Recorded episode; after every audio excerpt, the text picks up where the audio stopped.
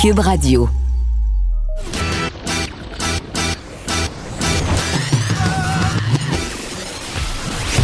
Pour elle, il n'y a jamais de mauvaise question. Les effronter. Avec Geneviève Peterson.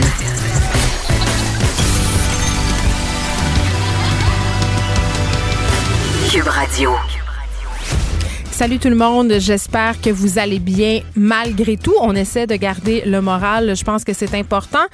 J'espère que vous sortez prendre des marches, j'espère que vous fréquentez les parcs, mais si vous fréquentez les parcs de Montréal, Valérie Plante nous a lancé un avertissement, gardez la distance sécuritaire, sinon la mairesse nous a menacé de les fermer. Donc il faut être discipliné. Comme d'habitude, on s'en va maintenant écouter le point de presse du gouvernement Legault qui débute à l'instant et j'imagine qu'on parlera évidemment euh, de la pénurie peut-être à venir d'équipements médicaux. Horacio Arruda, Monsieur le Premier ministre, à vous. Oui, euh, bonjour tout le monde. Euh, avant de faire le bilan de la journée, je veux peut-être en profiter faire un court bilan de ce qu'on a fait au cours des dernières semaines, puis un peu ce qui s'en vient dans les prochaines semaines.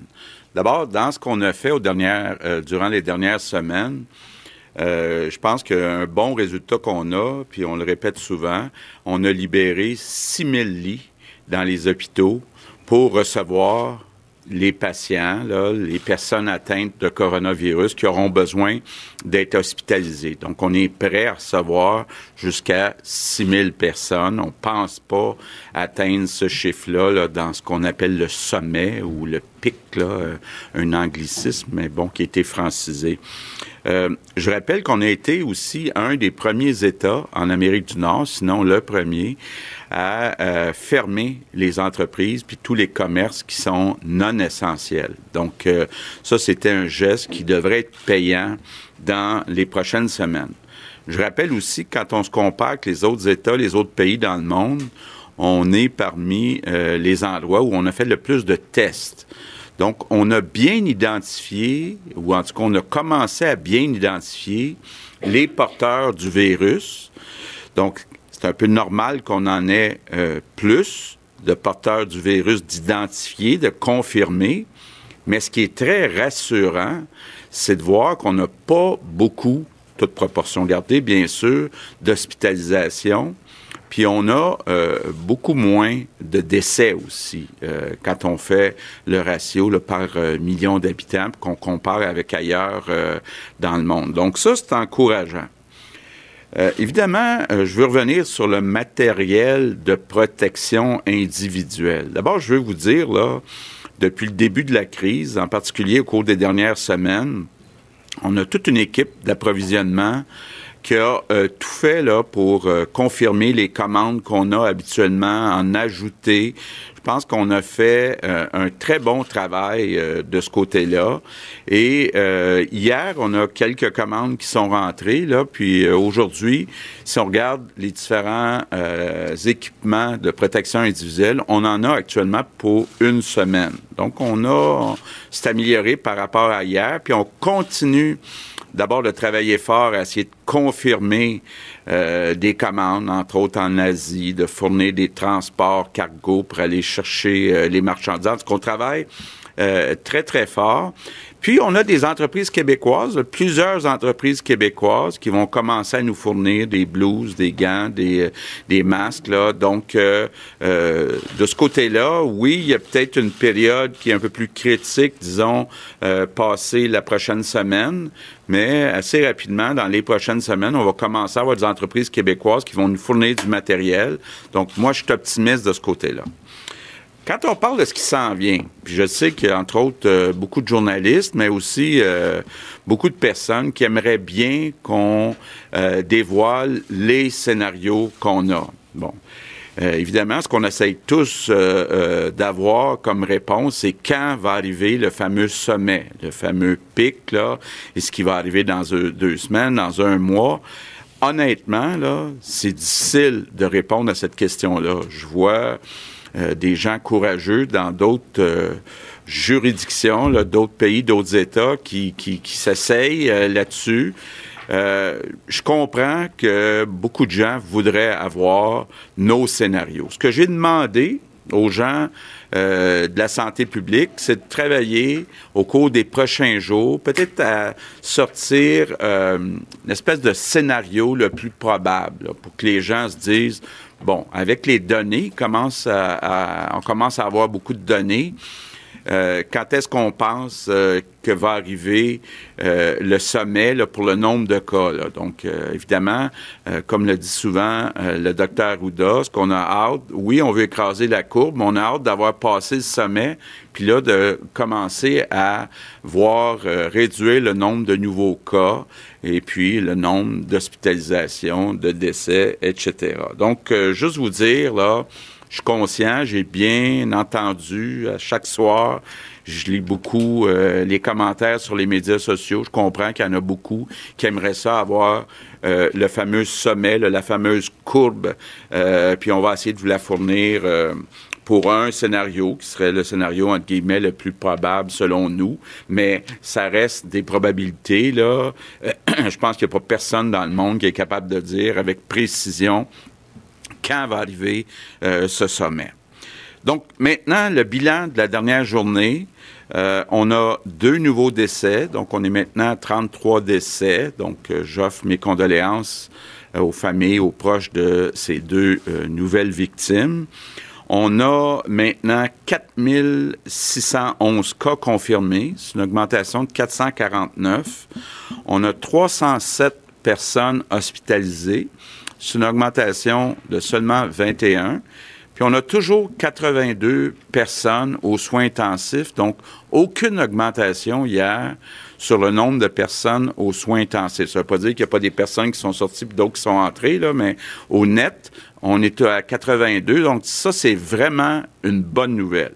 Je ne dis pas que ça va toujours être comme ça dans les prochains jours. Comme je vous dis, on est dans les probabilités, puis on essaye euh, euh, de, de, de, prévoir le mieux possible, mais c'est pas une science exacte. Ma grande inquiétude actuellement concerne les résidences de personnes âgées.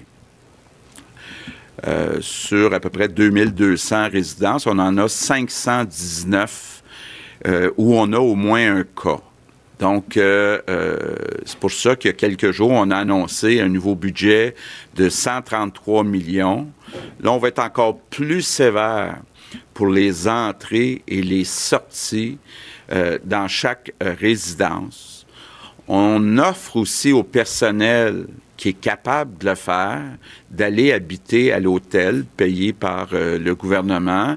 Euh, bon, évidemment, je comprends que c'est pas tout le monde qui peut accepter ça. Il y en a qui ont des familles, des enfants euh, à s'occuper, mais ceux qui sont capables de le faire, d'aller à l'hôtel pour évidemment, évidemment leur réduire les possibilités d'avoir du personnel qui est infecté puis qui vient travailler dans la résidence de personnes âgées devrait être capable d'annoncer dans les prochains jours aussi des bonifications des salaires des préposés, incluant dans le secteur euh, privé. Donc, euh, l'idée aussi, là, c'est de dire, ben, il faut mieux payer ces gens-là qui font un travail extraordinaire dans toutes les résidences de personnes âgées. Puis je peux comprendre qu'il y en a certains, euh, certaines qui sont inquiètes, là, à partir du moment où il y a déjà, malheureusement, 519 où on a au moins un cas de personnes euh, infectés. Mais je veux quand même revenir, vous le voyez, euh, c'est très important, très sérieux de ne pas faire de visite.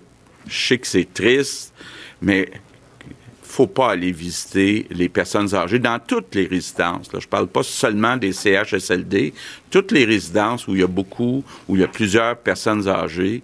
Très important, c'est une question de vie ou de mort, de pas prendre le risque d'entrer le virus euh, davantage dans les euh, résidences de personnes âgées. Bon, vous avez vu ce matin, on a sorti un communiqué euh, pour ajouter des zones plus au nord pour les protéger euh, si vous regardez une carte du Québec, vous allez comprendre euh, qu'il y a des régions euh, qui sont très étendues nord-sud. puis on a ajouté donc le nord de l'Outaouais, Laurentide, la Nodière, puis la Mauricie. Vous voyez, là, la Tuque, et puis les coins très au nord, euh, Laurentide, la Nodière. Ben, on demande aux personnes d'abord qui habitent dans le nord de ces régions-là de pas venir dans les grands centres dans le sud Vous savez, euh, quand je regarde le sud, par exemple, de la Nodia ou de Laurentide, des grandes villes, puis il y a beaucoup de gens qui euh, font des voyages entre Montréal et euh, la banlieue. Donc, euh, euh, c'est certain qu'il y a plus de personnes infectées dans le sud euh, des régions comme Laurentide, la Nodière, puis dans des régions comme euh, Laval. Euh, donc, euh, très, très important, là, les gens du sud, on va pas au nord, puis les gens du nord, on va pas au sud. Un mot sur le respect des consignes. Euh, même si la majorité, la grande majorité des Québécois, Québécoises respectent les consignes, encore, j'ai beaucoup de personnes qui me disent euh, il y a euh, des attroupements, des rassemblements, par exemple, dans des parcs. il y a des commerces non essentiels qui sont encore ouverts, qui font des travaux. Donc, je vous le demande encore une fois, là, c'est très important que euh, euh, les consignes soient respectées. C'est encore là une question de vie ou de mort. Mes remerciements du jour, c'est pour les conjoints-conjoints de tous ceux qui donnent des services essentiels. Que ce soit dans le réseau de la santé, que ce soit dans les épiceries. Je sais que le conjoint, la conjointe, souvent assure une certaine stabilité, une, un petit peu de normalité, vient apporter du réconfort.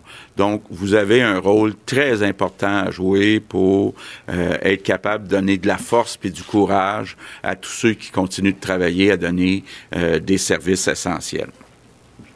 Je termine avec mes trois mêmes priorités. S'il vous plaît, tout le monde, on ne sort pas de la maison à, moins que ça soit absolument nécessaire.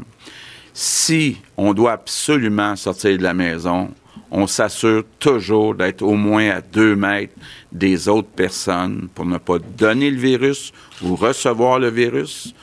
Et troisièmement, quand on rentre à la maison, on se lave les mains avec du savon pendant au moins 20 secondes. Donc, on dit depuis le début, là, on est en train euh, de mener la plus grande euh, bataille de notre vie collective.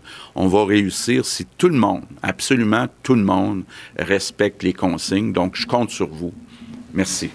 Maintenant, quelques mots en anglais. Alors, euh, analyse de ce qui vient de se dire au point de presse du gouvernement Legault avec Vincent Dessureau. Bonjour, Vincent. Allô? Tout d'abord, euh, bilan de ce qu'on a fait et de ce qui s'en vient. On sent quand même, en tout cas, moi, c'est ma perception, le ton est euh, légèrement changé. J'avais l'impression qu'on nous donnait un peu les fleurs avant le pot. Il n'y a pas tant eu de pot que ça, Non. mais j'avais l'impression qu'on allait nous faire des annonces qui n'allaient pas nous plaire. Moi aussi, j'essayais de voir dans la, Ouais. préambule vers où on se dirigeait. Finalement, c'est somme toute, à part un gros, une grosse ombre, là.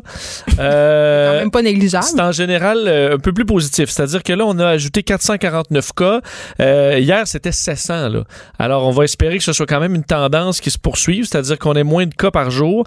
Euh, 21 personnes hospitalisées supplémentaires, c'est bon. Là. Ça n'a pas monté beaucoup. Et zéro personne ajoutée aux soins intensifs. Deux décès, par contre, qui s'ajoutent. Mais là, le bilan donc des gens dans les hôpitaux, euh, c'est très bas. là. Alors, ça me fait penser pour l'instant, notre portrait, c'est un peu comme euh, en Allemagne, où le nombre de cas était très élevé, mais le nombre de personnes qui en décédaient ou qui se retrouvaient hospitalisées était moindre. Euh, on va espérer que ce soit une tendance qui reste, parce qu'évidemment, les gros bons des derniers jours, avant que ces gens-là se retrouvent aux soins intensifs, ça va prendre un certain temps. Euh, là où vraiment c'est plus négatif, c'est euh, les résidences pour personnes âgées. Là, on dit que 519 résidences sur les 2200, il y a eu au moins un cas. Et ça, ça pourrait faire monter le bilan de façon importante.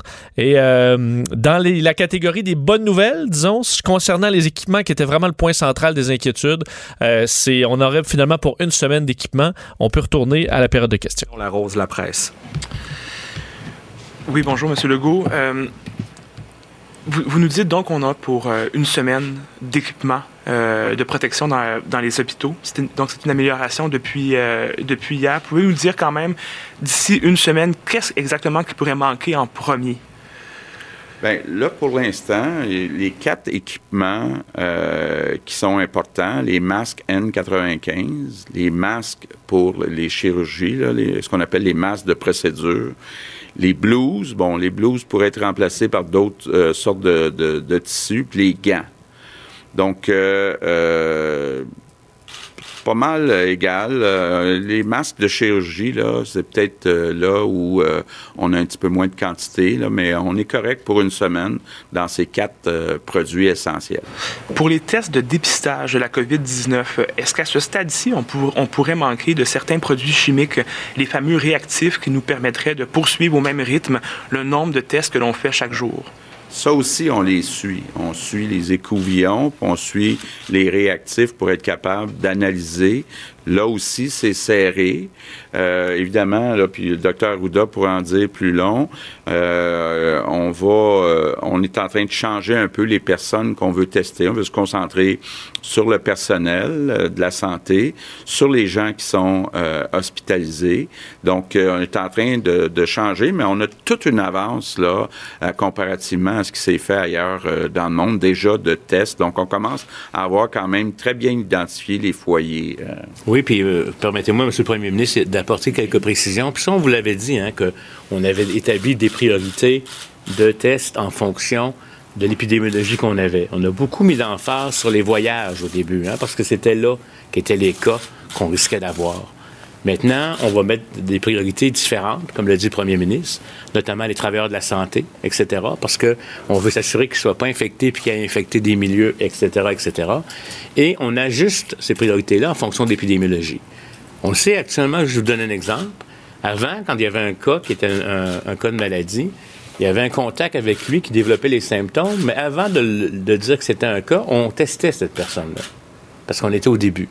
Maintenant, si les gens sont dans la même famille, puis c'est un contact étroit, ce qu'on appelle un contact avec un lien épidémiologique, ça devient un cas confirmé, pas par laboratoire, mais par lien épidémiologique. Il y a toute une série de cas actuellement qu'on n'aura pas besoin de tester parce que c'est correct, ça se fait continuellement dans toutes les épidémies comme telles. Et donc, on ajuste ces priorités-là et ce sont les directeurs de santé publique qui, en fonction de leur territoire puis de leur épidémiologie, elle peut être différente en Estrie de Montréal que sur la côte nord. Donc, quelque part, on va avoir ce qu'on appelle maintenant une prescription de tests en fonction de l'épidémiologie locale. Fait ça, ça se travaille continuellement avec, co- comme tel. Et avec le temps aussi, là, on n'est pas là, là, mais avec le temps, quand on aura des tests euh, peut-être commerciaux, qu'on peut avoir le résultat en 24 heures, on va peut-être même se mettre, tout dépendamment où on va être dans la courbe, à tester du monde qui va être asymptomatique, mais qui, ensemble, sont au début, parce que là, on veut voir s'il reste encore des foyers de potentiel. Donc, c'est tout à fait normal, en fin de compte, que le traitement qu'on donne, ou le dépistage, ou les examens qu'on fait à notre population vont varier en fonction du stade de la maladie. Je pense que c'est un peu dans ce sens, si vous me permettez, je vais vous faire une analogie avec la médecine. Si quelqu'un a une maladie bien localisée, on va faire l'examen qui va faire son examen localisé. Si on pense que l'examen, la personne a, a- a des ma- une maladie partout, on va faire des examens, des radiographies, des CAT scans ailleurs. C'est la même approche, mais en termes de tests de laboratoire. Maintenant, autour d'Alain Laforêt, TVA Nouvelle. Monsieur le Premier ministre, bonjour à vous. Euh, vous avez dit tout à l'heure que c'était difficile de faire des prévisions par rapport à, à la pointe. À, à Ottawa, on laisse entendre que ça pourrait être le mois de juillet. C'est-à-dire qu'on pourrait étendre la courbe jusqu'au mois de juillet pour protéger le réseau de la santé. Est-ce que c'est dans vos scénarios? Est-ce que ça semble se D'abord, diriger ce vers ça? qu'Ottawa euh, parlait, c'est la fin de la courbe. C'était pas le, le- le sommet de la courbe. C'était la fin de la courbe. Encore là, très difficile euh, de prévoir là, euh, quand va être le sommet, quand la courbe va euh, se rapprocher de zéro? Euh, il y a plusieurs scénarios. Euh, oui, on a des scénarios qui vont jusqu'au mois de juillet pour ce qui est de la fin de la courbe. Et euh, ben, comme je le disais, on a plusieurs scénarios, mais j'ai demandé à Santé publique dans les prochains jours d'essayer de sortir un scénario qui est peut-être plus probable, quoiqu'il n'y aura jamais rien de confirmé. Si vous me permettez, M. le Premier ministre, je voudrais spécifier, on aura une rencontre avec nos experts là-dessus parce qu'on regarde. Je voudrais juste vous dire une chose, si vous me permettez. Plus le temps passe, plus l'estimation de notre scénario va être bon. Quand on est au début, là, je ne sais pas si vous comprenez, puis dans le fond, au fédéral, ils peuvent avancer ça. C'est correct, ils peuvent le dire. Mais la courbe canadienne va être dépendante de la courbe de chacune des provinces. Tout dépendamment de notre capacité d'aplatir la courbe plus ou moins, elle va avoir une influence sur la courbe.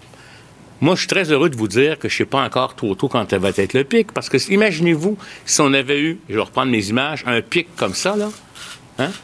où après 4-5 jours, on aurait été dans le pic, on aurait été dans le trouble. Ce qu'on fait, on l'aplatit. On l'aplatit, on l'étend.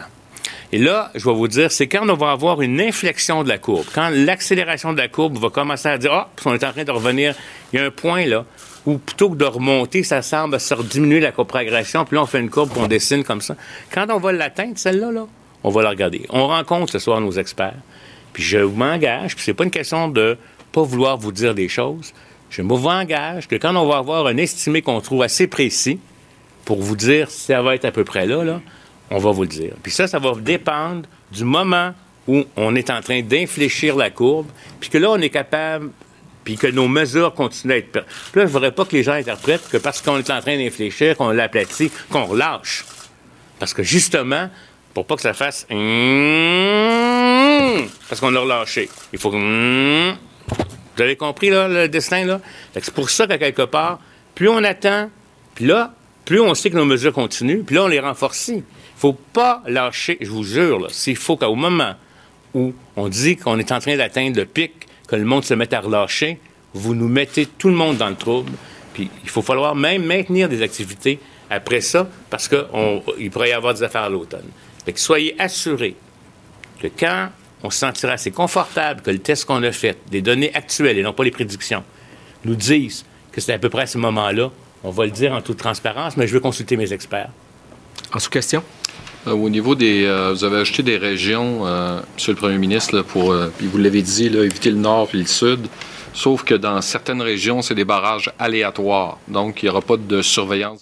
Alors, évidemment, euh, les questions portaient principalement euh, sur les tests. Là, on a appris quand même quelque chose d'assez intéressant. Vincent, on va changer les personnes. On va cibler d'autres personnes parce qu'au début, on sait, là, on ciblait les gens qui revenaient de voyage. Euh, c'est tant qu'il y a plusieurs personnes qui essayaient de se faire tester, qui avaient des symptômes, mais qui ne cadraient pas dans le schéma de la première ronde de test. Là, on étend ça selon les régions, selon les modèles de propagation. C'est ce que le docteur Arruda nous a expliqué longuement en faisant beaucoup de gestes. Oui, étendre, mais en, étant plus restrictif. C'est un peu ça le problème. ce que je dénote, c'est quand même, ça m'inquiète, ce bout-là du discours. Euh, c'est la question où on est serré pour les écouvillons et le réactif. L'écouvillon, c'est dans, dans quoi on va faire le test là, et le réactif, une espèce de liquide qui va réagir. Là, je ne suis pas euh, épidémiologiste, là, mais qui va faire qu'il y a une réaction et qu'on peut confirmer ou non si c'est la COVID-19. Euh, on, le François Legault disait qu'on était serré sur cette substance-là sur les écouvillons. Ce que ça veut dire, c'est qu'on va devenir plus, on va plus cibler le nombre de tests. Mais on n'arrête pas de dire depuis le début que ce qui, la, solution, c'est de faire des tests le plus possible, que le Québec est en avance dans les tests. Sauf que là, ce qu'on est en train de nous dire, c'est qu'on va devoir en faire moins, là, parce qu'on va cibler davantage là, pour essayer de trouver les gens qui ont des, euh, qui, qui, qui sont porteurs. Mais ça fait que l'objectif, c'est de se diriger vers des tests à grande échelle, tester des gens qui sont pas, qui ont pas de symptômes, tester toi puis moi, tester les gens qui ont le goût de se faire. Ultimement, c'est ça qu'on veut, là. tester le plus de monde possible. Et là, clairement, c'est pas vers ça pour un temps limité ou vers quoi on se dirige. On semble être un peu dans un goulot d'étranglement. C'est ce que je comprends. Mais c'est toujours un peu euh, raconté de bien. En tout cas, moi, je, trouve trouve que le docteur Arruda, parfois, je dis mais parfois, puis je sais qu'il est très aimé, là, puis moi aussi je l'aime, je trouve que parfois il répond pas vraiment à la, question. ben, Là, on l'a vu faire beaucoup de danse. Je pense qu'il ben, J'aurais donné deux minutes pour cabotinage, Vincent. Ouais, il voulait peut-être faire un mime, là, parce qu'on le voyait encore, bon, taper la courbe et euh, bon. Euh, il s'en vient peut-être accro à toute cette attention-là, qui sais-je. Peut-être, on le souhaite pas. Euh, autre point quand même important, le dossier des scénarios, là. je, sais que ça, aussi, on l'attendait. Oui, tu, as, retenu la même chose que moi pendant le point de presse.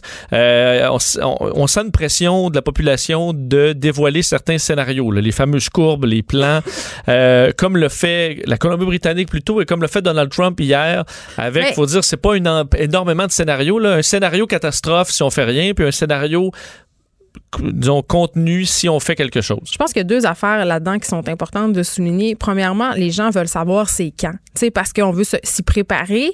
Mais en même temps, comme le virus est excessivement volatile, comme on peut pas vraiment prévoir parce que c'est un virus nouveau, on a peu d'informations, ben même s'ils nous fournissent une courbe, évidemment, ça, c'est sujet à changement.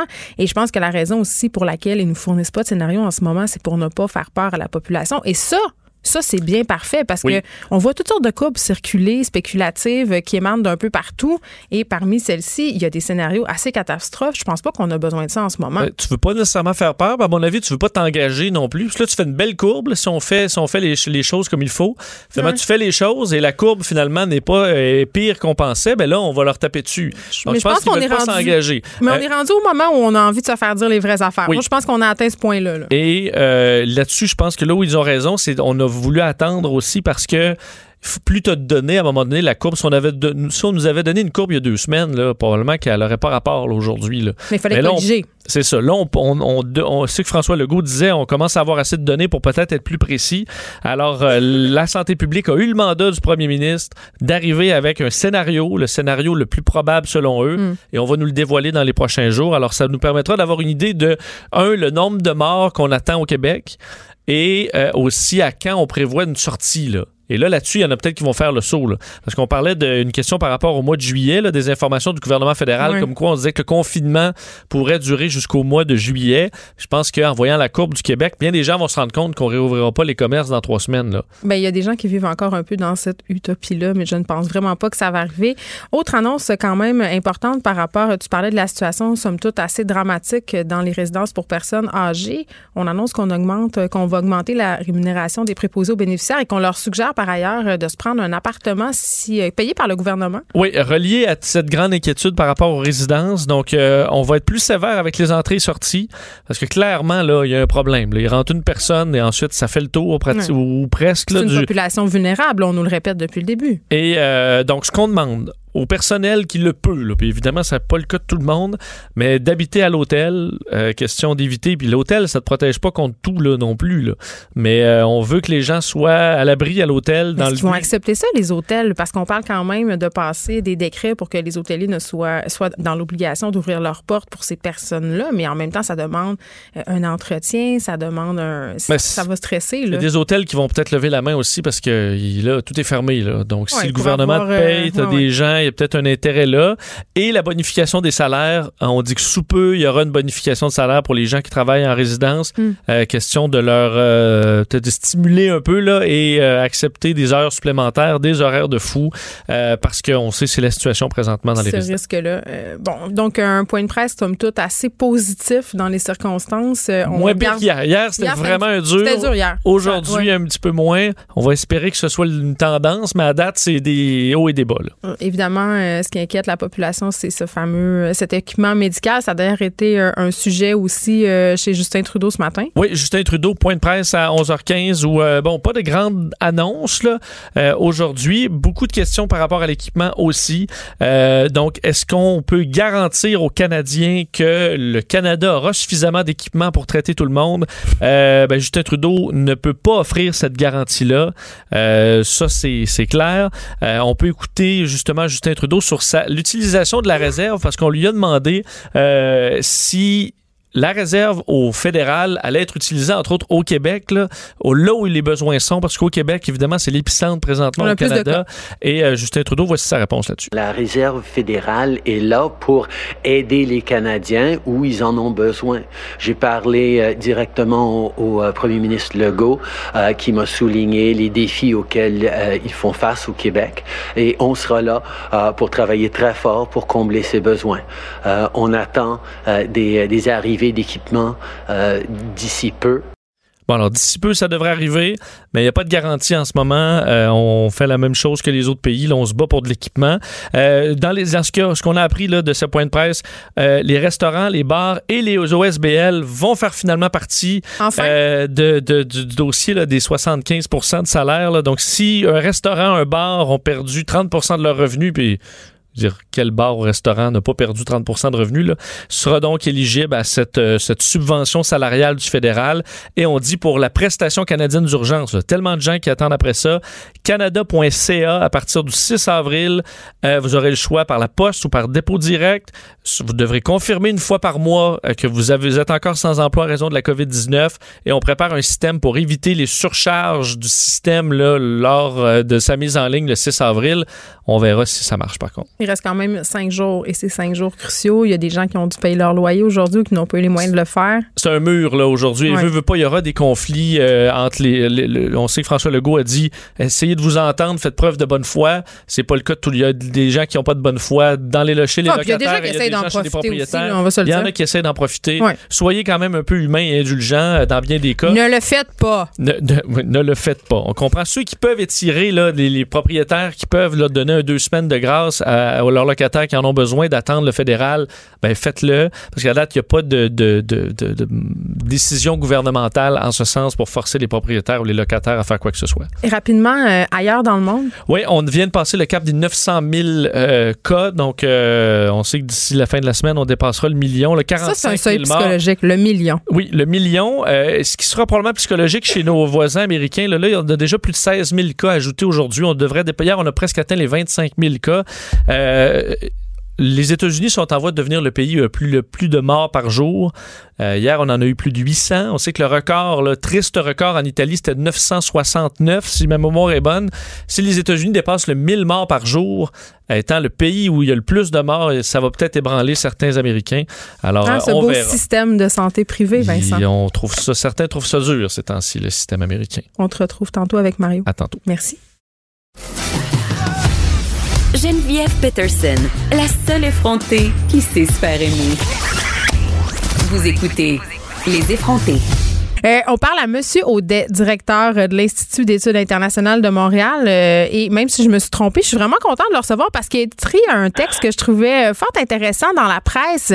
Parce que c'est un questionnement qu'on a depuis le début de cette affaire-là, depuis de la COVID-19. Est-ce que ça va changer la façon dont on vit, notre mode de vie? En ce moment, on est tous confinés à la maison. On est face vraiment à nous-mêmes, à notre mode de consommation. Et tout le monde est différent par rapport à sa réaction. Il y a des gens qui consomment énormément, comme pour s'apaiser. Il y a d'autres personnes qui ont complètement arrêté de consommer parce qu'ils ont perdu leur emploi et aussi euh, croient fermement que la culture dans laquelle on baigne a contribué à cette épidémie-là. C'est peut-être l'opinion de M. Audet, à qui on va parler maintenant. Bonjour, François Audet.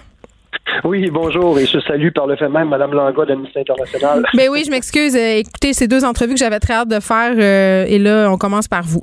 OK. euh, vous avez eu une lecture des événements quand même que je vois un peu circuler sur les médias sociaux, mais du bout des lèvres, parce que on, je pense qu'on est très dans le moment présent en ce moment et peu encore dans l'analyse. Et aussi, on n'aime pas ça, nous les humains se regarder aller, c'est-à-dire se remettre en question. Et là, vous, votre lecture euh, de la crise de la COVID-19, elle va au-delà, euh, bien sûr, de l'épidémologie, elle va au-delà aussi des enjeux de santé publique.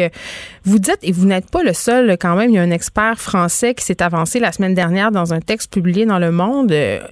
on dit que la crise à laquelle on fait face en ce moment, ben, c'est le résultat de notre mode de vie. Et je sais que là, on dit ça puis que ça fait sourciller des gens à la maison. Pouvez-vous nous expliquer ce que vous voulez dire par là?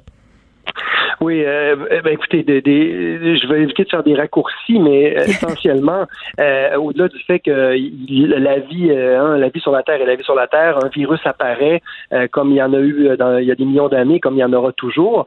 Euh, mais dans le contexte qui nous intéresse, euh, le fait que l'humanité entière soit pas capable euh, d'avoir euh, anticipé, de s'être préparé, d'avoir partagé ses connaissances euh, de manière euh, de manière adéquate, ben nous met nous met aujourd'hui face à, à, nos- à notre échec de collaboration, à notre euh, sous-investissement dans plusieurs domaines, dont l'aide internationale, dont la Mm. santé, euh, dont euh, les Nations Unies aussi qu'on critique à, temps plein, sauf dans ces moments-là où on est bien content d'avoir l'Organisation mondiale de la santé pour nous aider. Alors c'est un peu le, ce, ce phénomène-là que je veux mettre en, en perspective. Puis aussi, euh, évidemment, le phénomène de, de notre comportement de consommation, euh, du fait que, évidemment, et, et- et j'en suis, hein, c'est, je, je- point de personne, je, je m'inclus là-dedans, c'est-à-dire qu'on on est tous en train de surconsommer, à- à- nonobstant ce virus-là, euh, et de pas nous intéresser à ce qui est important, euh, c'est-à-dire à s'assurer euh, de notre de notre maintien sur la planète. Et, comme on l'a pas fait, comme on était égoïste, c'est ce qu'on appelle dans, dans, dans le jargon anthropocentrique, donc centré sur nous-mêmes en pensant qu'on était au-dessus de la mêlée dans, dans l'évolution de la planète. Et bien là, on se rend compte que quelque chose de complètement invisible nous met carrément à terre dans toute, toute, toute notre réalité. Mais ça, je trouve ça intéressant ce côté entrepôt-centrique dont vous faites mention, M. Audet, parce qu'il me semble aussi euh, qu'en ce moment, de façon très, très paradoxale, euh, me direz-vous, on expérimente justement les limites de la mondialisation, mais de façon très, très concrète, là, ne serait-ce qu'au début de la crise, quand on ne mesurait pas encore à quel point l'épidémie de COVID-19 allait se répandre rapidement, très, très vite, parce que en Chine, euh, bon, tout était ralenti puisque c'était l'épicentre de la pandémie. On manquait déjà euh, d'objets de consommation, de souliers. L'usine Nike qui a été obligée d'arrêter de produire. Très, très vite, on a vu les impacts. Et moi, je me suis demandé, coudon, est-ce que ça va être une façon qu'on aura peut-être de se dire que la mondialisation qu'on nous a vendue, hein, le rêve euh, du libre-échange et tout ça, ben en fait, ça a ses limites et qu'on va revenir peut-être à des méthodes transactionnelles euh, plus nationales, entre guillemets? Plus certainement plus locale. Euh, je crois que c'est, la mondialisation n'aura pas le choix de se faire, mais elle doit elle doit changer. Si on si mon, mon message aux auditeurs, c'est que si on pense qu'on a qu'on pourra continuer comme on le faisait lorsque et c'est ce que je dis dans le texte, hein, le, notre ami le docteur Arruda maintenant qui, qui est le, l'oncle de tout le monde nous dira c'est terminé, on recommence comme avant. Si on fait cette erreur là, euh, c'est, c'est on, là on peut vraiment prévoir la fin du monde, c'est-à-dire qu'on n'aura pas appris notre leçon euh, du fait que justement cette mondialisation telle qu'elle est actuellement, euh, nous, nous, nous, met dans une posture de faiblesse vis-à-vis euh, le, reste de, du vivant sur la Terre euh, et qu'il faut donc investir davantage dans la recherche, dans la santé, on le voit maintenant. évidemment, l'idée, c'est pas de toujours penser qu'il va y avoir une épidémie le lendemain, mais si on n'est pas été capable de s'éduquer adéquatement, puis là, je parle même du, du, système d'éducation contemporain, mm. moi, je suis associé à l'université, mes collègues, etc., on continue à, à, à, éduquer et à former des, des jeunes à perpétuer un modèle qui n'est pas viable dans le temps. Il faut, il faut vraiment changer ça. Ça n'a pas de bon sens. Donc, c'est ce qu'on appelle en bon français un reality check euh, qu'il faut vraiment considérer de manière existentielle. Sinon, euh, sinon euh, vous et moi, dans trois, quatre ans, on va s'en parler en disant mais comment ça se fait qu'on n'a pas appris du, de, de, la COVID? Et ça, c'est absolument ce qu'il faut éviter. Je absolument. Puis c'est plate, là. Je veux pas être fataliste, puis je veux pas être cynique, M. Audet, mais j'ai absolument l'impression qu'on va se reparler dans quatre ans et qu'on va avoir exactement le même constat. Parce que là, mettant ce qu'il je pense que quand on. le désir de revenir à une vie normale, il est tout à fait légitime. Là. Je pense qu'en ce moment, tout le monde euh, passe par toute une gamme d'émotions puis qu'on a envie de retrouver notre confort. Un, c'est excessivement difficile de dire adieu à, du confort quand on en a connu. Là, je pense pas que de revenir en arrière, ça va être si facile que ça. En même temps, vous savez comment on est. Je pense que quand on va se ressortir de ça, euh, de cette pandémie-là, que la vie normale, entre guillemets, va reprendre son cours très, très graduellement. En tout cas, c'est mon avis je pense qu'assez rapidement, on va retomber dans nos vieilles pantoufles. Oui, ben, euh, en fait, euh, une partie euh, probablement, puis là on est dans la futurologie, une partie probablement, oui, vous avez raison. Par contre, moi j'ai confiance en, deux choses. J'ai confiance que l'humain est aussi une espèce animale qui est capable de s'adapter de s'ajuster. Hmm. Et là, on est en crise, on, est, on est face à une menace existentielle de notre espèce. il, faut, il, faut, il faut être très, très, très, très connecté sur ce qui se passe. Si on ne croit pas à ça, ben, je crois qu'on on vit dans un autre monde. Et l'autre phénomène, c'est que ça va transformer, qu'on le veuille ou pas, parce que euh, ce qui arrive actuellement et, le fait justement que les politiciens n'osent pas nous avancer trop loin dans le temps, ça, ça, va durer longtemps. Euh, même dans les meilleurs scénarios de production de médicaments, euh, on, d'un vaccin ou d'une quelque chose qui va nous, nous, nous, aider à nous en guérir, on est face à, non, plus que on est en, termes d'années. Alors c'est sûr qu'il y aura il y aura à cohabiter avec cette maladie-là dans le temps, hmm. et cette cohabitation-là dans, dans le temps va nous obliger à faire des choix complètement différents, euh, à, revoir nos modes de collaboration euh, individuels et collectifs, à revoir notre, système au travail aussi, puis on s'en rend compte de maintenant, euh, combien de, rencontres inutiles qu'on a fait depuis, on s'en rend compte, là, combien de voyages. Vous parlez de la fameuse réunionnite. Exactement. Et combien de congrès inutiles qu'on a tous fait de euh, évidemment je parle pas de vacances nécessairement, quoique ça aussi il faut le revoir. Mais, mais le, le, la le, virus actuellement se répand à la vitesse avec laquelle la mondialisation était rendue. Mais vous dites c'est pour euh... 48 heures, c'est partout. mais ça, ça répond à notre appétit avide de voyager à tout prix. C'est ce que vous dites dans, dans cette lettre ouverte. Ben, exactement. Il y a quelque chose qui est fondamentalement humain. Je veux dire, l'être humain depuis euh, depuis 200 000 ans, euh, hmm. on peut aller voir sur, l'autre bord de la rue, l'autre bord de la rivière, l'autre bord de la mer. Bon, sur une autre planète, ça fait partie de notre de notre appétit de découverte. Ça fait partie de nos caractéristiques euh, dans notre ADN. Mais ça, c'est aussi quelque chose qui va nous qui, qui nous met en péril. Donc, il faudra absolument revoir cette mécanique du voyage, de de, de la communication, appelons-le comme ça, ou hmm. d'échange. Euh, puis, puis clairement, les technologies vont rapidement s'adapter, puis on va voir arriver d'ici les 6-12 prochains mois, euh, ben, il y a des compagnies qu'on pense qui ne feront pas faillite vont faire faillite et d'autres vont arriver avec des nouvelles technologies, avec une manière de nous faire voir euh, la collaboration, le travail, les relations humaines complètement différemment parce qu'on est prêt avec ça pour au moins euh, un à deux ans dans notre vie, dans notre quotidien. Je ne dis pas, en, quarantaine, mais, la progression du retour dans, la normalité va se faire tant ou son temps que tout le monde ne soit pas vacciné. Et puis si on est réaliste en date d'aujourd'hui, ça va prendre beaucoup de temps. Alors, cette cohabitation-là va nous forcer à des changements et à revoir nos habitudes de vie, de consommation. En fait, du moins c'est mon espoir et c'est peut-être une des choses euh, positives qu'il faut retenir de cette aventure, euh, de cette triste aventure-là, sachant qu'aujourd'hui, pendant que vous et moi on se parle, il y a des gens qui sont malades et qui vont mourir, et c'est ça la grande tristesse de, de cette histoire-là. Ben, il y a des gens qui sont malades, il y a des gens euh, qui vont mourir, et malgré ça, je vois certains chefs d'État et même ailleurs dans le monde, certains pays, je pense entre autres à la Belgique, qui décident de faire passer l'économie avant les vies humaines. Là, on le sait, le Salon du livre, la Belgique s'est tenu quand même, malgré la menace. Beaucoup de personnes ici qui disent, euh, coudon, euh, quand est-ce que l'économie va pouvoir recommencer à rouler? Euh, on le sait, là, ça sera pas tout de suite et ça va diamétralement changer notre façon euh, de dépenser notre argent, de la placer aussi. les répercussions économiques de cette crise-là, elles vont être immenses. Ça va être incommensurable. On n'aura presque jamais vu ça. On invite les gens en ce moment à acheter local. On invite les gens après à changer leur comportement, mais les personnes concernées vont quand même avoir eu à relever d'importants défis économiques. On sera plus dans la même situation financière qu'on était autrement dit. Donc, le choix d'aller acheter l'affaire cheap, l'affaire made in China, tu sais, on le sait, là, les gens, ils ont des bonnes intentions, mais quand, euh, quand il est question du portefeuille, souvent, ben, c'est plate à dire, le portefeuille va primer sur la bonne volonté et, j'ai l'impression que ça va pas changer demain matin.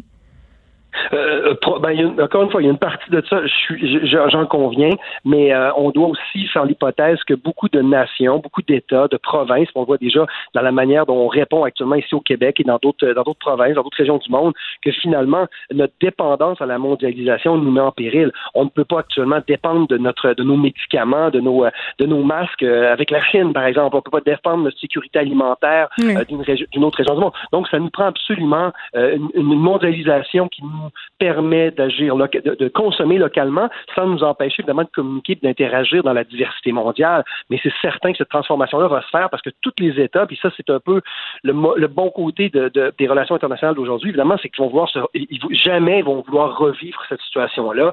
Imaginez-vous que les Américains, suite à ça, continueront comme ils l'ont fait. Pensez-vous qu'ils vont, souvenez-vous comment on a changé le monde après septembre 2001 seulement. Euh, imaginez-vous qu'est-ce que ça va être l'industrie du voyage suite à ça? Pensez-vous que les Américains vont encore tolérer une menace similaire à leur économie au lendemain d'un retour à la normale? Non, mais ils vont quand même vouloir encore aller au Costco, M. Audet. Ça, je peux vous le garantir. Ben très certainement, puis il y aura encore des Walmart, et oui, euh, évidemment, puis euh, là, là, je veux pas qu'on ait non plus une, discussion élitiste, puis on en a besoin de magasins Mais oui, bien sûr. Pas cher, puis pas euh, et c'est fondamental. Par contre, ce, pas cher-là a, a, un prix qui doit être mis au coût réel. Ça veut dire que, autrement dit, il faut internaliser dans les prix les coûts sur l'environnement, les coûts sur les droits de l'homme. Donc, le pas cher ne sera plus pas cher. Il doit y avoir absolument une internalisation donc des coûts de, de ces de, notre consommation pour s'assurer qu'on ait une marge de manœuvre. Parce que si on continue effectivement, puis là, il y a toujours ce risque-là, puis euh, j'essaie d'être optimiste dans tout ce qui se passe, euh, mais, si on continue comme ça, et si on, ferme les yeux en disant, voilà, la parenthèse est terminée, on mm. reprend à zéro là où on était euh, il y a, au mois de février 2020, pour moi, ça va être la plus grande tragédie, probablement la pire des leçons de l'humanité. Je veux dire, d'autres animaux sont passés à travers des cycles, des cycles comme ceux-là, puis ont compris. Alors, je vois pas pourquoi l'humanité serait pas capable de comprendre aujourd'hui en 2020. François Audet, directeur de l'Institut d'études internationales de Montréal euh, de l'UCAM. Merci de nous avoir parlé à propos de cette lettre ouverte que vous avez publiée dans la presse. évidemment, notre tentation à tous, c'est toujours de payer le moins possible, de maintenir ce mode de vie, mais à quel prix? C'est ce qu'on est en train de découvrir collectivement. Les effronter. Avec Geneviève Peterson.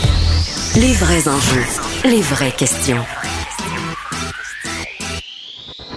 Vous écoutez Les effronter. Bon, là, c'est vrai, on va parler à la directrice générale d'Amnesty International à propos de ces gouvernements qui profitent de la crise causée par la COVID-19 pour un peu se foutre des droits humains. Je parle tout de suite avec France Isabelle Langlois. Bonjour, Madame Langlois. Bonjour. Écoutez, euh, chez Amnesty International, euh, vous dénoncez les tentatives de certains gouvernements qui tentent d'exploiter le climat de panique lié au coronavirus pour masquer, un peu cacher euh, certaines violations des droits humains. Quels sont les pays en ce moment où c'est, selon vous, le plus préoccupant? Oh mon Dieu, c'est une, une, question complexe. Euh, je pense qu'il faut se préoccuper partout, y compris euh, chez nous. Il faut demeurer vigilant. Euh, il y a des pays évidemment où c'est pire, des pays où déjà on était, on est dans des systèmes autoritaires. il y a des pays où il y avait des démocraties, mais des démocraties où on a des démocraties qui sont quand même assez autoritaires. C'est le cas, par exemple, en Hongrie, cette semaine, euh, le, Parlement, le gouvernement en place s'est arrogé tous les pouvoirs euh, de façon euh, indéfinie. Et il a fait passer une loi où les élections sont annulées indéfiniment.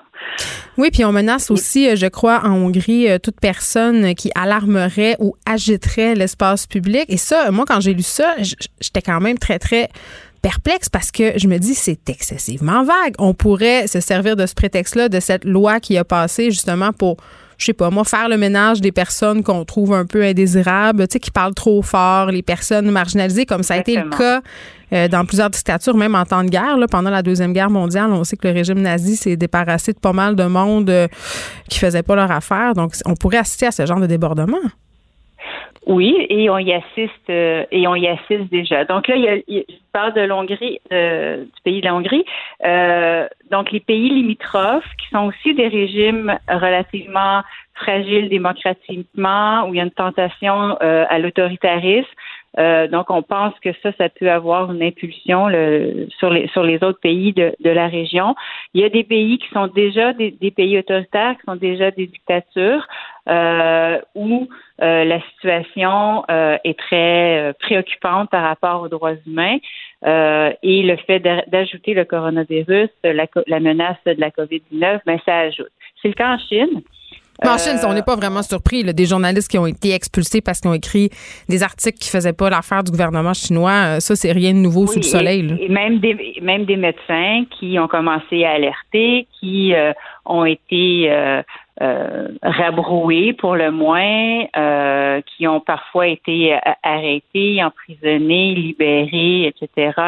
Euh, des libraires. Bon, il y, a toutes sortes d'exemples qui nous arrivent au compte-gouttes.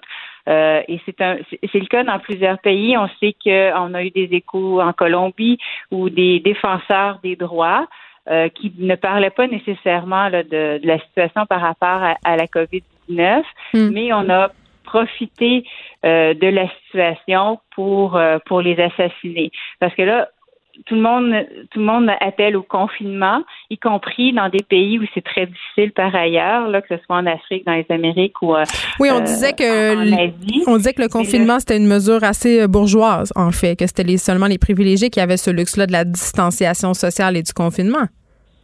Ben, c'est-à-dire que oui, ben, d'une part, des pays, chez nous, on, peut se, on peut se confiner. Habituellement, on est peu dans un appartement. On est, sauf exception, là, on est, on, est peu de personnes.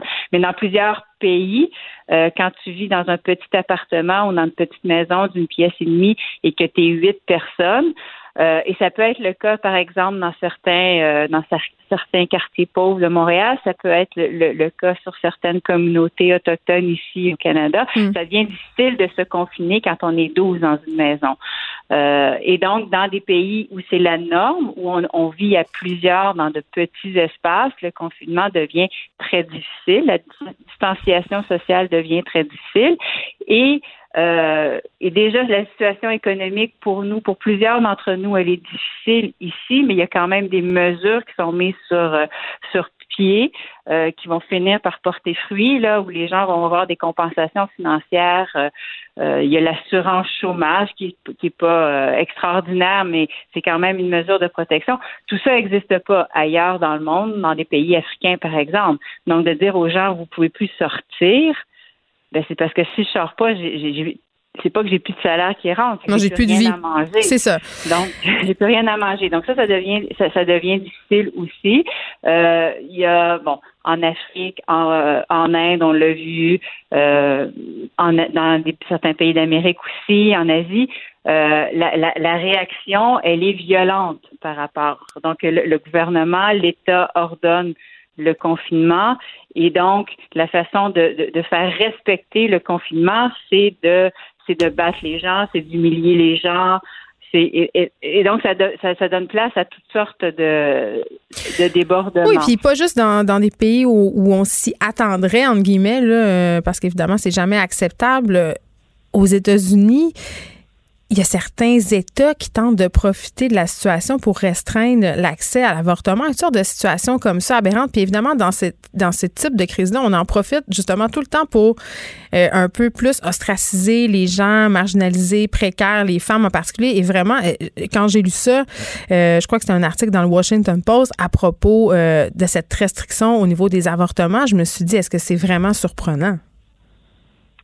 Ben, ben, non, parce qu'effectivement, la tentation, elle est là. À partir du moment où il y a une situation de crise, hmm. de prendre des mesures qui sont plus plus autoritaires. Euh, c'est le cas. C'est ce qui se passe ici. Euh, en, en, ordonnant le, le confinement, euh, en, en, limitant, en fermant les frontières, en limitant les, les déplacements, c'est des atteintes euh, aux, aux, droits humains. Cela étant dit, ça se justifie euh, en, au regard de, du droit international en matière de droits humains parce qu'il y a une menace qui est euh, la propagation euh, du euh, coronavirus. C'est dans l'intention, c'est dans l'intérêt de la majorité, mais encore faut-il quand même demeurer vigilant. Il ne faut pas que ça perdure dans le temps. Euh, il faut que les mesures qui sont demandées soient proportionnées. Il ne faut pas induire des, euh, des, mots qui seraient encore plus grands euh, que, que le mal que l'on combat. Donc, actuellement, ici au Québec, au Canada, les mesures qui sont prises, elles sont, elles sont valides, elles sont correctes, mais il faut garder un œil vigilant parce que la tentation d'être autoritaire, la tentation mm. de, prendre des décisions seules, parce que là, les parlements fonctionnent plus tellement. Euh, encore la semaine dernière, le, le gouvernement, du côté fédéral, on a tenté de s'arroger les pouvoirs de taxer et d'imposer comme bon nous semblait, sans avoir à revenir devant le Parlement. Oui, on a l'opposition d'ailleurs. Euh, ouais. Bon, heureusement, le Parlement fonctionnait quand même encore, la, notre démocratie fonctionnait encore assez minimalement pour que ça, puisse être empêché. Mm. Mais la tentation, elle a été là. Et c'était pas pour les deux prochains mois. On demandait ça jusqu'à la fin de 2021. Donc, il faut, il faut vraiment demeurer vigilant. évidemment, dans, dans un pays, dans, bon, dans plusieurs pays, mais si on prend l'exemple des États-Unis, euh, euh, où on a un système fédéral et des qui est variable d'un État à l'autre, des, États qui sont plus euh, conservateurs, plus républicains, euh, plus puristes que d'autres. Euh, ben ça peut donner lieu à toutes sortes de débordements. Très bien. Par exemple, on a, on, a, on a mis la vente des armes à feu comme un, un, un bien essentiel, un service essentiel aux États-Unis. Oui, ben c'est justement, on, plusieurs euh, statistiques nous démontrent bien qu'à cause de la crise euh, de la COVID-19, la vente euh, d'armes à feu aux États-Unis va bon train. Ce que je retiens, c'est qu'il faut demeurer excessivement vigilant parce que dans, dans les situations de crise, les gouvernements ont tendance à s'arroguer des pouvoirs extraordinaires. France-Isabelle Langlois, directrice générale d'Amnesty International, merci de nous avoir parlé. Et à propos de ce texte dont je vous ai parlé sur des États américains qui veulent restreindre le droit à l'avortement profitant de la, la crise de la COVID-19, c'est sur le site du Rolling Stone que vous pouvez aller lire euh, cet article-là. Écrivaine. Blogueuse. Scénariste et animatrice. Geneviève Peterson. La Wonder Woman de Cube Radio. Autre annonce importante qui a été faite aujourd'hui, le gouvernement Legault qui vient de limiter l'accès à quatre nouvelles régions. On sait que samedi, Geneviève Guilbeault, vice-première ministre et ministre de la Sécurité publique, avait aussi restreint l'accès à huit régions. Euh, Saguenay-Lac-Saint-Jean, Gaspésie de la Madeleine, Nord du Québec, Abitibi. Et euh, bon, des suites de ces interdictions-là de circuler, hein, on sait que ce sera seulement les gens qui offrent des services essentiels, des gens qui vont dans ces régions-là pour donner euh, des services ou encore font des visites humanitaires. Euh, depuis qu'on sait que c'est seulement ces gens-là qui vont circuler, on a l'impression que ça peut être donné un sentiment hum, de se sentir à l'ébris euh, de la pandémie dans ces régions-là. Et j'en parle tout de suite avec le docteur Yves Bonnier-Vigé, qui est directeur régional de la santé publique au Gaspésie, île de la Madeleine. Bonjour, docteur Yves Bonnier-Vigé. Oui, bonjour. J'ai envie de savoir tout d'abord, euh, c'est quoi la situation en Gaspésie en ce moment? Parce que, bon, euh, on a dit un peu partout que que dans les régions qui étaient en confinement en ce moment, donc on, les régions qu'on essaie de protéger, il y a moins de cas. Euh, ben, c'est effectivement euh, le cas. On a beaucoup moins de cas, mais ce qui est surtout important de comprendre, c'est que tous les cas que nous avons eus dans les huit régions sont des cas de gens qui ont voyagé. Alors, euh, on a donc ce qu'on appelle des, des cas importés, ce qui est fort différent d'une transmission communautaire où les cas sont, sont transmis à l'intérieur même de la région. Donc, nous, tous nos cas euh, que nous enquêtons jusqu'ici ont été importés et euh, les cas secondaires, euh, c'est-à-dire les gens qui qui ont des contacts de ces cas-là, mais on les, on les connaît, on est capable de les retracer et, ainsi de suite. Donc, on a un, contrôle assez clair de la du parcours du virus. Mais vous avez combien de cas en ce moment dans votre région? On a actuellement 37 cas, dont euh, les deux tiers viennent d'une euh, d'une éclosion euh, dans une résidence de personnes âgées. Donc, en fait, on a. Est-ce qu'on parle du manoir du Havre à Maria? Oui, c'est ça. Alors, 25 de nos 37 cas viennent de, de cette éclosion-là. Donc, quand vous entendez aujourd'hui le premier ministre Legault euh, rappeler à la population et même resserrer les règles quant à la sortie euh, et euh, aussi à l'entrée dans ces centres pour personnes âgées, là, j'imagine que vous vous sentez concerné? Ben, tout à fait. C'était l'idée de base de demander cette mesure-là pour hmm. parce que le risque le plus grand pour nos régions, c'est de être infecté par des gens qui viendraient des régions où il y a de la transmission communautaire.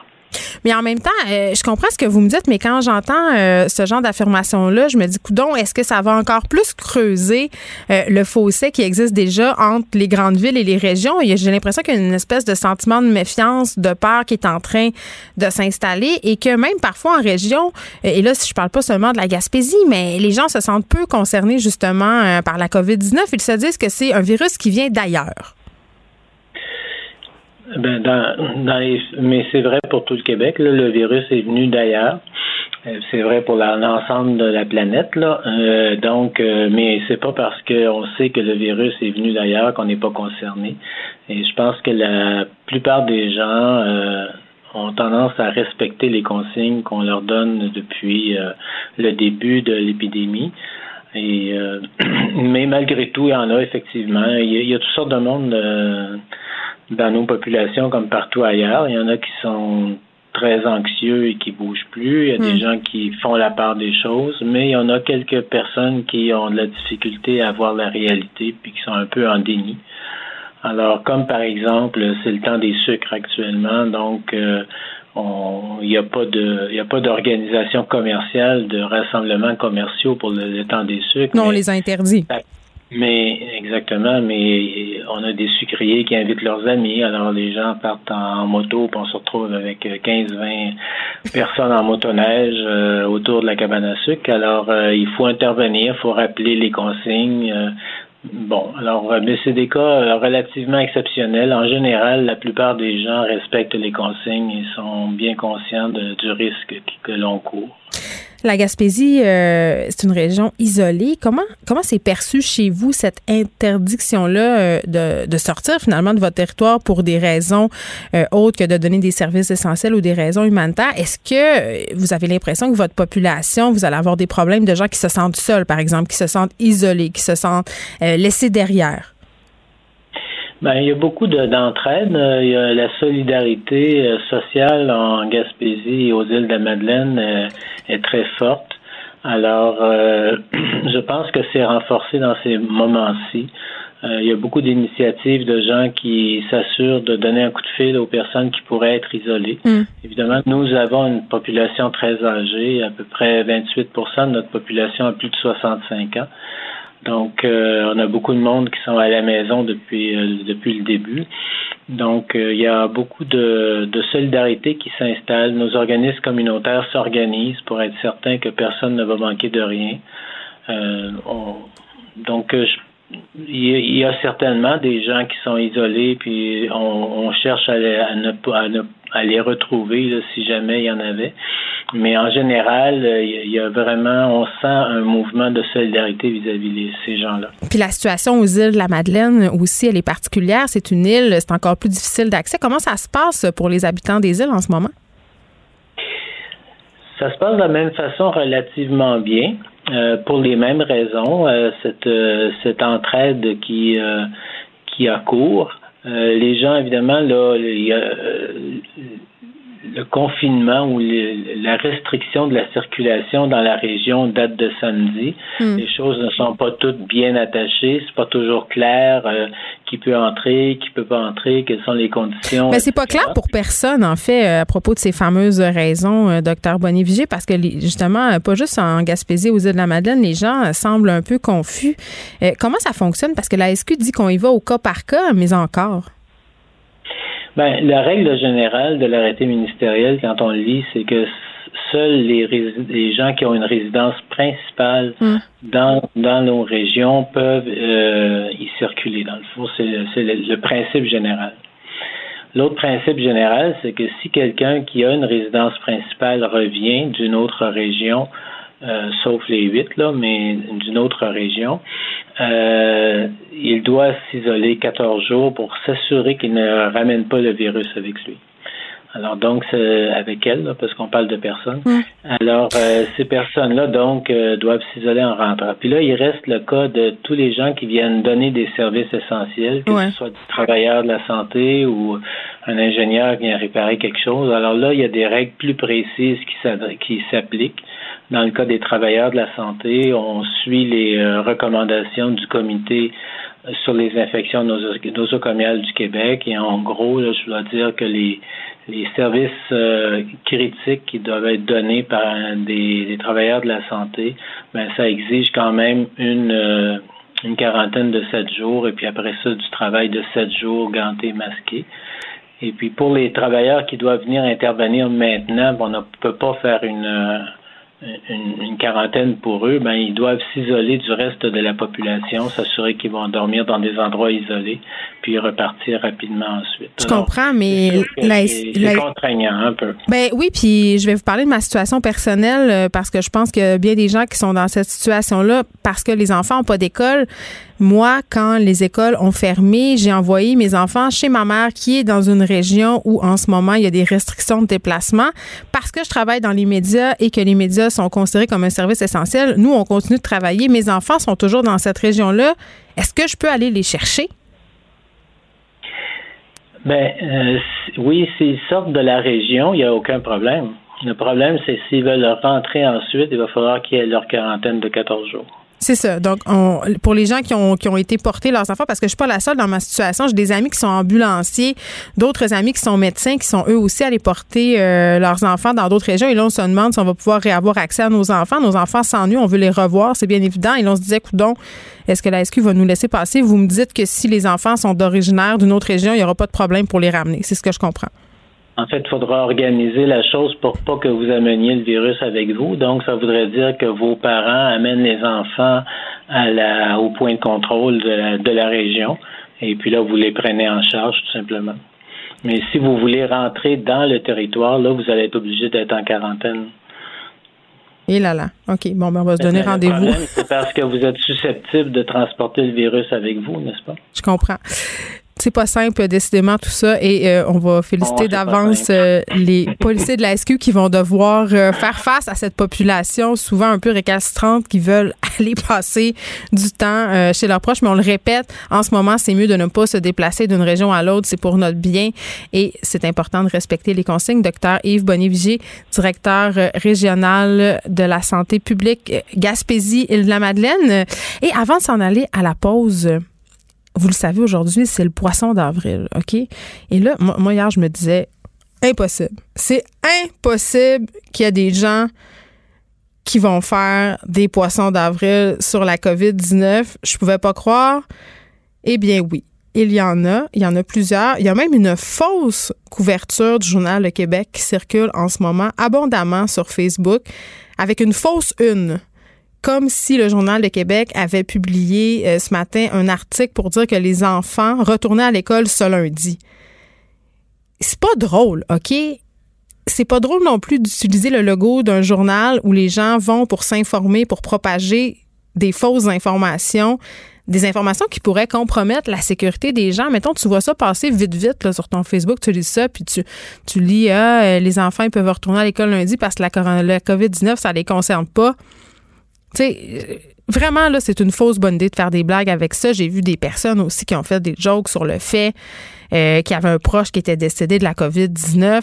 C'est douteux, c'est pas drôle. Il y a même une vedette euh, de K-pop sud-coréenne qui a dû désactiver son compte parce qu'il y a eu tellement de hate. Il l'a fait à croire, euh, ce gars-là, que je ne veux pas nommer pour pas lui donner plus de pub. Lui, euh, c'est une personne qui a 2 millions de fans qui le suivent sur les médias sociaux. Il a fait croire qu'il avait la COVID-19 et évidemment, il a dû avouer par la suite que c'était pas vrai. Ça en est suivi un déluge vraiment de haine, d'insultes sur les médias sociaux. J'ai envie de dire que ce sont des insultes Et je veux dire, il y a certains gouvernements en ce moment en Asie qui ont menacé de peine de prison les personnes qui commettraient des poissons d'avril reliés à la pandémie. Donc vraiment, là, si vous avez envie de faire des jokes des poissons d'avril, c'est pas une bonne idée. Euh, ici, il n'y a pas de prison qui vous attend, mais certainement l'opprobre populaire. Les effrontés. Avec Geneviève Peterson.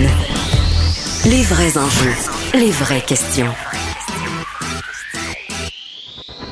Vous écoutez Les effrontés.